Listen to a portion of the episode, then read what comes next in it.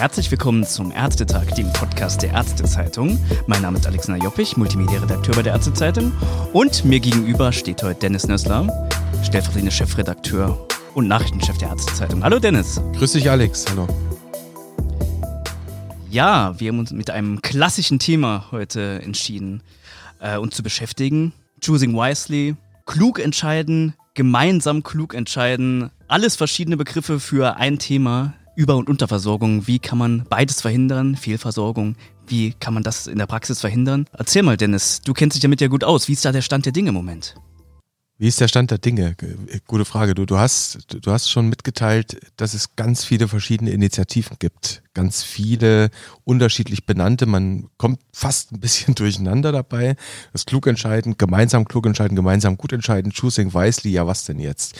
Äh, also Fakt ist, es geht bei allen um die Vermeidung von Über- und Unterversorgung, gemeinen auch Fehlversorgung könnte man es nennen.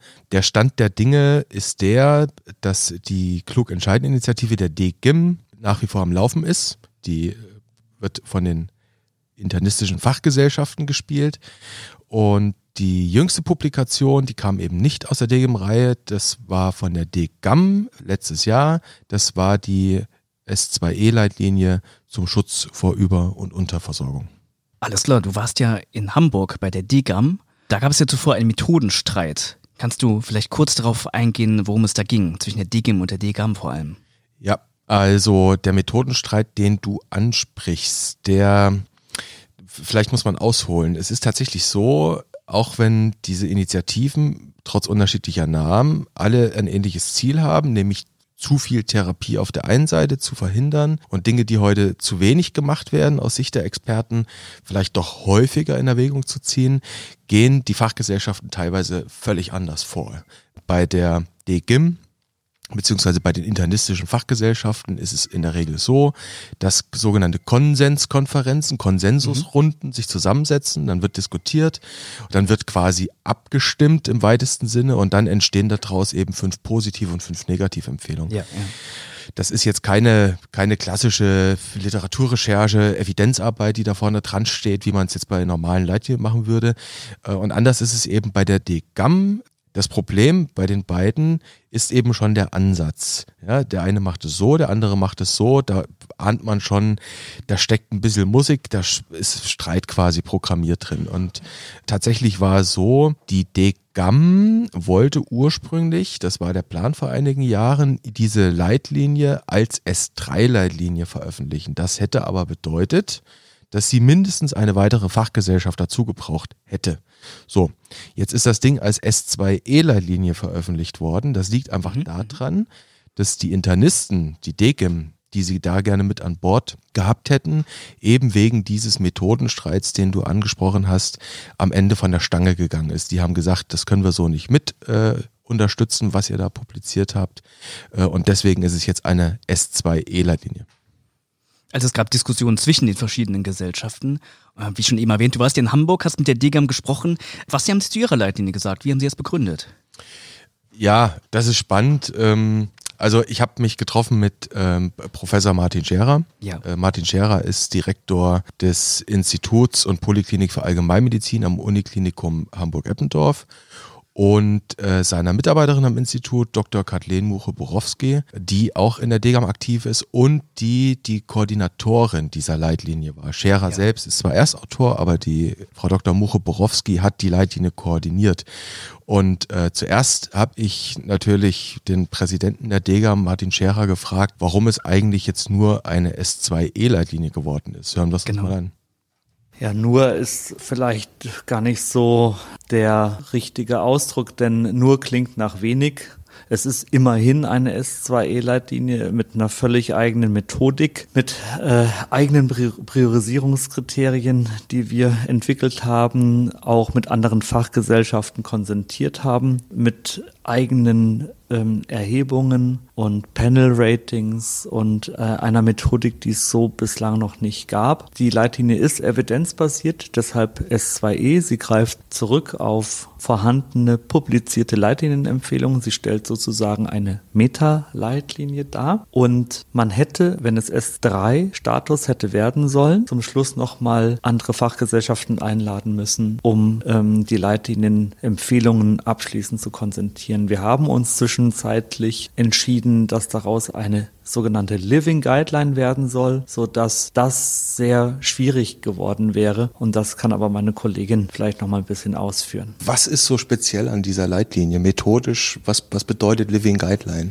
Also in dem Fall bedeutet Living Guideline, dass diese Leitlinienempfehlungen, die auf bestehenden Leitlinien fokussieren, ständig in Aktualisierung sind. Also auch die Quellleitlinien, woraus die Empfehlungen genommen werden, sind halt in Aktualisierung und damit muss diese Leitlinie auch wieder angefasst und aktualisiert werden, weil wir eben auf diese evidenz- und konsensbasierten Empfehlungen zurückgreifen. Und ständig angefasst, aktualisiert mit anderen Fachgesellschaften zusammen würde diesen Prozess noch komplexer machen. Es würde eine Zeitverzögerung nach hinten raus erfolgen, weil nicht nur die Mandatsträger, sage ich jetzt mal, also die Vertreter der Fachgesellschaften diese Empfehlungen konzentrieren müssen, sondern auch die entsprechenden Vorstände und das halt immer auch ein Verabschiedungsprozess, der eine ganze Zeit lang in Anspruch nimmt am Ende der Leitlinie oder vor Publikation der Leitlinie. Nun hat Professor Scherer von einer speziellen Methodik bei der Genese dieser Leitlinie gesprochen, von einem Rating. Was bedeutet das konkret? Wie genau sind Sie da vorgegangen? Also im Gegenzug halt zu anderen Leitlinien haben wir uns unabhängig vom Krankheitsbild auf S3-Degam-Leitlinien fokussiert und in nationalen Versorgungsleitlinien NVLs mit Degam-Beteiligung und sind ganz naiv rangegangen und haben alle Empfehlungen unabhängig der, der Richtung, ob positiv oder negativ formuliert, beziehungsweise auch der Stärke der Empfehlung, alle Empfehlungen extrahiert und in diesen Ratingprozess geschickt äh, und damit halt ein anderes Vorgehen gewählt als klassische Leitlinien, die auf Fragestellungen fokussieren und darauf die Literatur suchen. Und Rating heißt was genau? Wer hat da geratet? Wie viele Leute haben da was geratet? Also zum einen haben die Leitlinien-Autoren der DGAM-Leitlinien geratet, nach diesen äh, vorher elf Priorisierungskriterien, die interdisziplinär verabschiedet worden sind. Und ein, in Anführungsstrichen, naives Panel, also unabhängig von der Leitlinienmethodik, ein naives Panel äh, von Hausärztinnen und Hausärzten haben alle Empfehlungen geratet, die wir extrahiert haben und ähm, nach diesen elf Kriterien auf einer Ratingskala von eins bis neun. Und von wie viel ähm, Empfehlungen sprechen wir insgesamt, die da einbezogen wurden?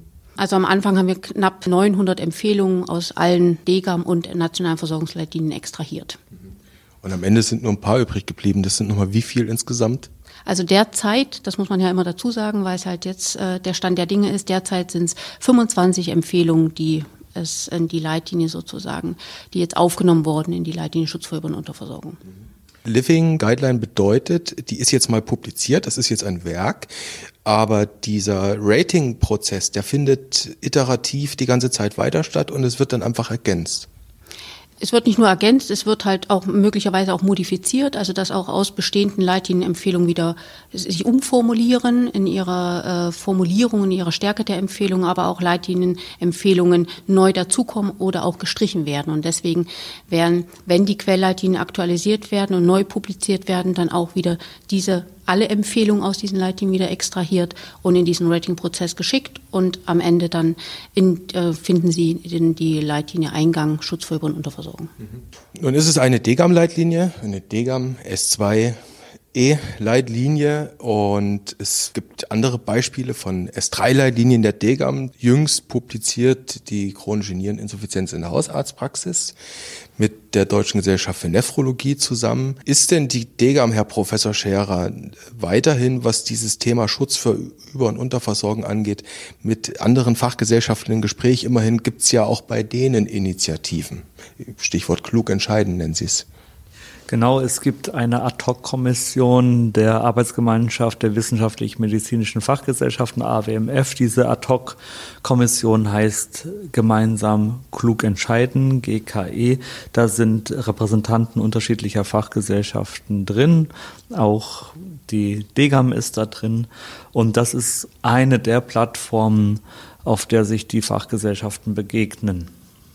Also wird es mit dem Thema ganz sicher weitergehen. Ganz sicher, ja. Vielen Dank für das Gespräch.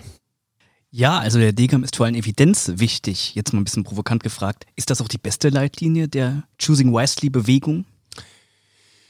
Tja, wie darf ich jetzt darauf antworten? Ohne am besten nicht, ehrlich. Ja, am besten ehrlich. Also ich, vielleicht habe ich auch einen Interessenkonflikt. Ähm, ich würde wahrscheinlich dazu neigen zu behaupten, dass die Leitlinie der DGAM die etwas bessere ist. Also ich betone bewusst die etwas bessere ist, weil sie ein nicht eine kleine Konsensuskonferenz gemacht haben, sondern eine sehr viel größere, dieses Rating, was Frau Mocho-Borowski erzählt hat, sehr viel größere Konsensfindung gemacht haben und weil sie nur aus S3-Leitlinien Empfehlungen abgeleitet haben. Also okay. Empfehlungen, die schon durch eine ordentliche Evidenzprüfung gegangen sind. Also wenn man jetzt aus EBM-Gesichtspunkten herausschaut, ist das sicherlich die große Empfehlung. Auf der anderen Seite muss man auch sagen, die DGAM ist die Fachgesellschaft, die wissenschaftliche für die Allgemeinmedizin, also vor allem hausärztlich. Ähm, die Fachgesellschaften innerhalb der DGEM-Familie, die sind nun mal die Fachgesellschaften der jeweiligen internistischen Fächer. Und Klar. am Ende liegt sicherlich auch an jedem Gebietsarzt, ähm, an, an, an welche Vorgaben er sich, er sich hält. Äh, sehr viel einfacher ist es nicht, aber so ist das nun mal mit der Wissenschaft. Das merken wir jeden Tag. So ist es. Spannendes Thema, das uns noch länger begleiten wird, bestimmt. Vielen Dank, Dennis, für deine Einschätzung. Sehr gerne.